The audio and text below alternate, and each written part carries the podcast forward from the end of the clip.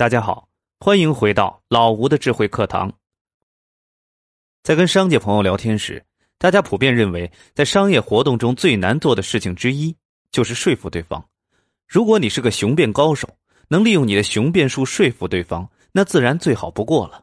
但不是每个人都能成为雄辩高手，要具备这个能力，既需要有大量的材料积累和极强的思维能力，还必须经过长期的磨练。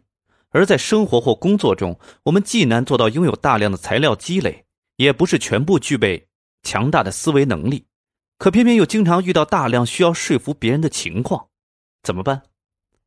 这里就分享三个好用的速成门道，总结起来三句话：想让人去做某事时，多从好的方面说；想让人不要去做某事时，多从消极方面说；涉及利益问题时，多谈你与他共赢的部分。下面我再进一步解释，这三个方法对应鬼谷子的三句话，其中前两句出于鬼谷子第一篇《百合》：“诸言法阳之类者，皆曰始；言善以使其事；诸言法阴之类者，皆曰终；言物以终其谋。”第三句，则出自鬼谷子第三篇《内钱》中的一句，前面小节里提到过的。不见其类而为之者，见逆。这几句话的适用场景略有差异。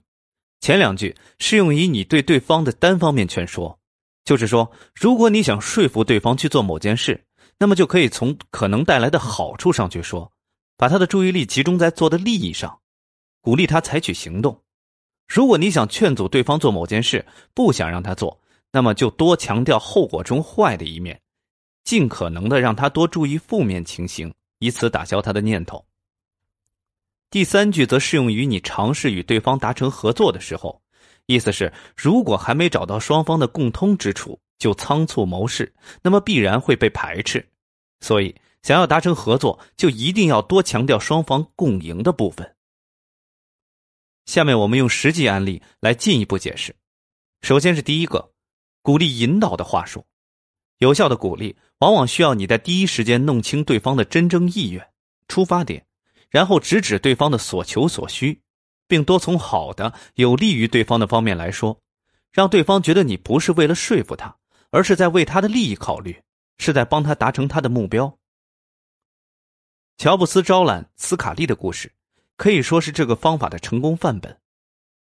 那一年，乔布斯想找一位深谙管理和营销之道的领导者。出任苹果 CEO，他选中了当时还在任的百事可乐公司总裁斯卡利。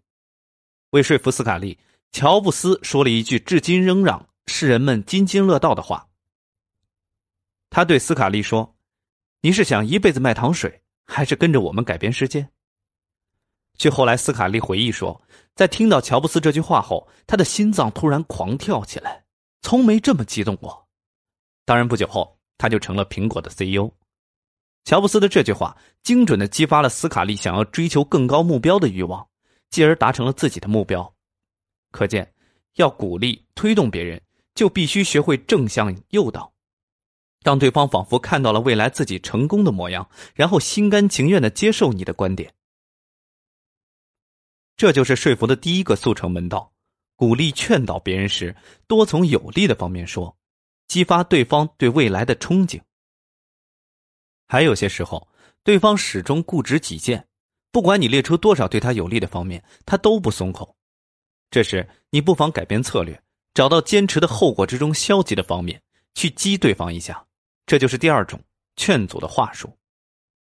赤壁之战时，诸葛亮想联合东吴共同抗曹，但不管怎么说，孙权都不愿意与强大的曹操为敌。诸葛亮只好转变思路，说：“我们蜀国只有数千仁义之师，都不肯向曹操投降。你东吴兵粮精足，还有长江做天险，却想投降曹操，你不怕天下耻笑你胆小无能吗？”孙权一向心高气傲，怎能忍受被天下人耻笑？因此，很快答应了诸葛亮的提议。诸葛亮就是从消极方面给孙权制造了心理压力。改变了双方之间原本对立的立场，达成了自己的预设目标。这就是说服别人的第二个速成门道：要让对方放弃现有的打算，劝阻对方时就多从消极方面激，让对方看到对己不利的一面，从而接受你的建议。与人沟通，很多时候还会涉及利益的问题，尤其在商业谈判中，双方彼此间都想为自己争取最大的利益，导致互不相让，很容易令谈判陷入僵局。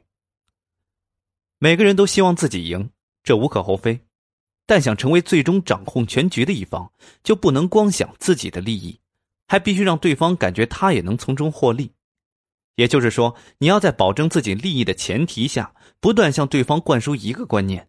就是接纳我的观点，你会获得更多利益，让对方感觉和你做交易是一种共赢，是赚到了。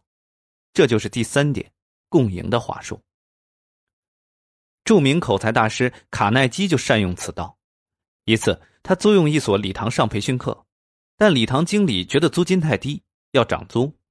卡耐基就对这位经理说：“在您涨租前，我们先算一下，涨租对您到底是利是弊。”如果我走了，您就会把礼堂租给办晚会的，一次能收到很多租金。这么来看，租给我显然是您亏了。但是我的课程能吸引大批的企业家和高管，他们来这上课，不就相当于给礼堂做了免费宣传吗？就算你花钱做广告，都未必有这么广泛的效果。可我帮您达到了，对您来说，这难道不是件利益更大、更长远的好事吗？经理最终被卡耐基说服。放弃了涨租的打算，可见站在对方的利益面上，让对方感觉你也有关注他的利益，你这样做是为了双赢，就会很容易让对方做出让步。这就是谈合作时常见的情况，涉及利益问题，多谈谈共赢，可以侧重多谈谈让对方赢的方面。不过，在这个过程中要注意的是，不见其类而为之者，见逆。还没找到双方的共通之处，或者没找到共同利益，就仓促的尝试在一起谋事，那么必然会被对方排斥排挤。所以，想要说服对方达成合作，就一定要多强调双方共赢的部分。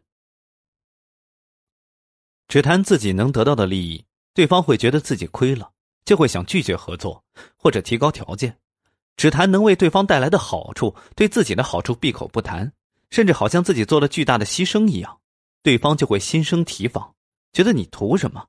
是不是后面有什么企图？所以谈共同利益是最容易得到对方认同的。总之，在生活和工作中，不是你说服别人，就是被别人说服。要成功说服别人，不能光靠讲大道理，还必须讲究策略。刚刚跟大家分享的速成之道，恰恰就是说服术中既常见又行之有效的策略。如果你能用好这些策略，相信你一定会快速成为一名出色的谈判高手。好了，今天的分享就先到这里，谢谢大家收听，欢迎继续关注老吴的智慧课堂，我们下节再见。另外，除了是一位知识内容服务者，我同时还是一位国学文化研究者。比如，我非常喜欢研究《易经》，并且擅长把《易经》知识活学活用。比如，大家如果在人生中、在事业上或者在感情方面遇到什么困惑、什么打不开的心结，如果希望我用《易经》传统文化方面的知识给您看看、给您把把关，其实都是可以的。确实也有不少朋友在遇到困惑的时候啊找我看过，总体上来说效果都还是相当不错的。我是一位多年研究《易经》的国学研究者，大家也知道，《易经》中的很多知识确实是可以帮助我们解决一些具体问题的。